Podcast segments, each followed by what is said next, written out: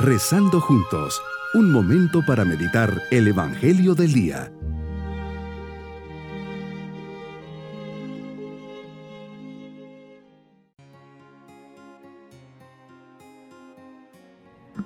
Les saludo en este día pidiendo la intercesión de San Bernabé Apóstol. Bajo su intercesión comenzamos esta meditación.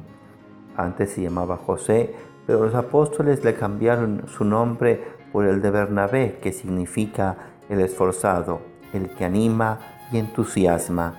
Era judío de la tribu de Leví, pero nació en la isla de Chipre. Se hizo muy popular en la primitiva iglesia porque vendió las fincas que tenía y luego llevó el dinero que obtuvo y se lo dio a los apóstoles para que lo repartieran a los pobres.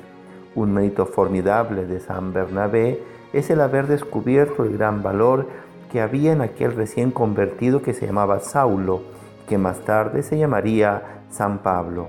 Cuando después de su conversión Saulo llegó a Jerusalén, los cristianos sospechaban de él y se le alejaban.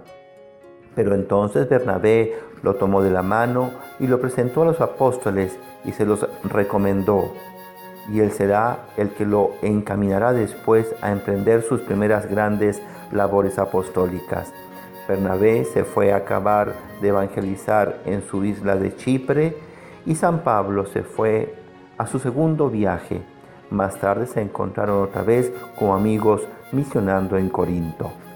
Meditemos el Evangelio San Mateo capítulo 5 versículos 1 al 12. Señor, nos dejas una gran lección de vida. Aquí palpamos el genuino y verdadero espíritu cristiano. En ningún lugar está mejor compendiado que en las ocho bienaventuranzas que nos dejaste, en el incomparablemente y bello Sermón de la Montaña. Bienaventurados los pobres de espíritu, nos dices, porque de ellos es el reino de los cielos. Esta bienaventuranza nos recuerda que el cielo es para los humildes. Los pobres de espíritu son aquellos que nunca olvidan que todo lo que poseen y son les viene de ti. Nada tienen como propio y te valoran por encima de todas las cosas. Dicen con Job, el Señor dio, el Señor ha quitado, Bendito sea el nombre del Señor. Bienaventurados los mansos, dice Señor, porque poseerán la tierra. La tierra a la que te refieres es una sencilla imagen poética para designar el cielo. Los mansos no son de carácter débil, apocado y timorato. Por el contrario, hace falta gran fortaleza interior para aceptar decepciones, reveses, incluso desastres, y mantener en todo momento la mirada fija en ti y la esperanza inamovible. Bienaventurados los que lloran, continúas diciendo, porque ellos serán consolados.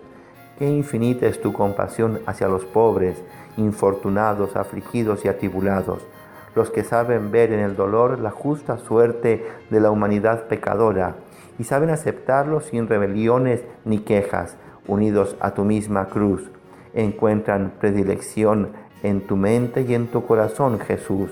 Son los que dicen con San Pablo, tengo por cierto que los padecimientos del tiempo presente no son nada en comparación con la gloria que ha de manifestarse en nosotros.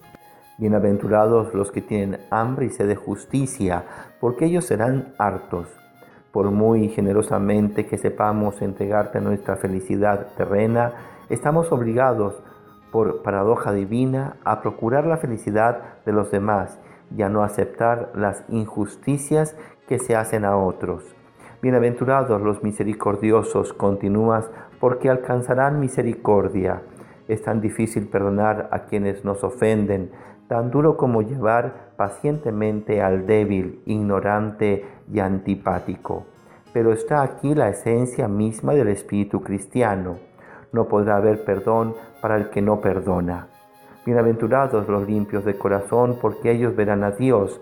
Esta no se refiere solamente a la castidad o pureza, como muchos piensan, sino al olvido de sí, a verlo todo desde tu punto de vista y no del nuestro. Quiere decir unidad de fines, primero tú, sin engaños ni componendas. Bienaventurados los pacíficos porque serán llamados hijos de Dios.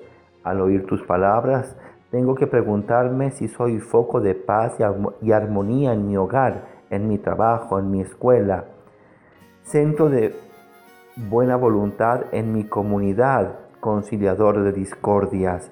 Esto es senda directa al cielo. Bienaventurados los que sufren persecución por la justicia, porque de ellos es el reino de los cielos.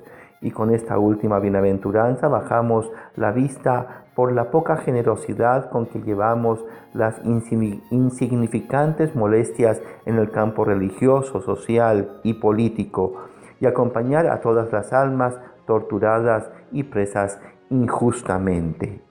Señor, enséñame a vivir estas bienaventuranzas con un corazón generoso, abierto y dando testimonio de tu mensaje y de tu buena nueva a todos los hombres que me rodean.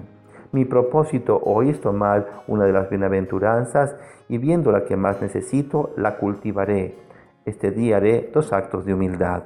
Mis queridos niños, el Señor nos pide que seamos mansos y humildes de corazón, que sea desprendido de las cosas, que busque saciarme de su palabra y justicia, que nunca pague mal por mal, sino al contrario, que venza el mal con el bien. Y nos vamos con la bendición del Señor. Y la bendición de Dios Todopoderoso, Padre, Hijo y Espíritu Santo, descienda sobre todos nosotros. Bonito día. Hemos rezado junto con el Padre Denis Doren, Legionario de Cristo.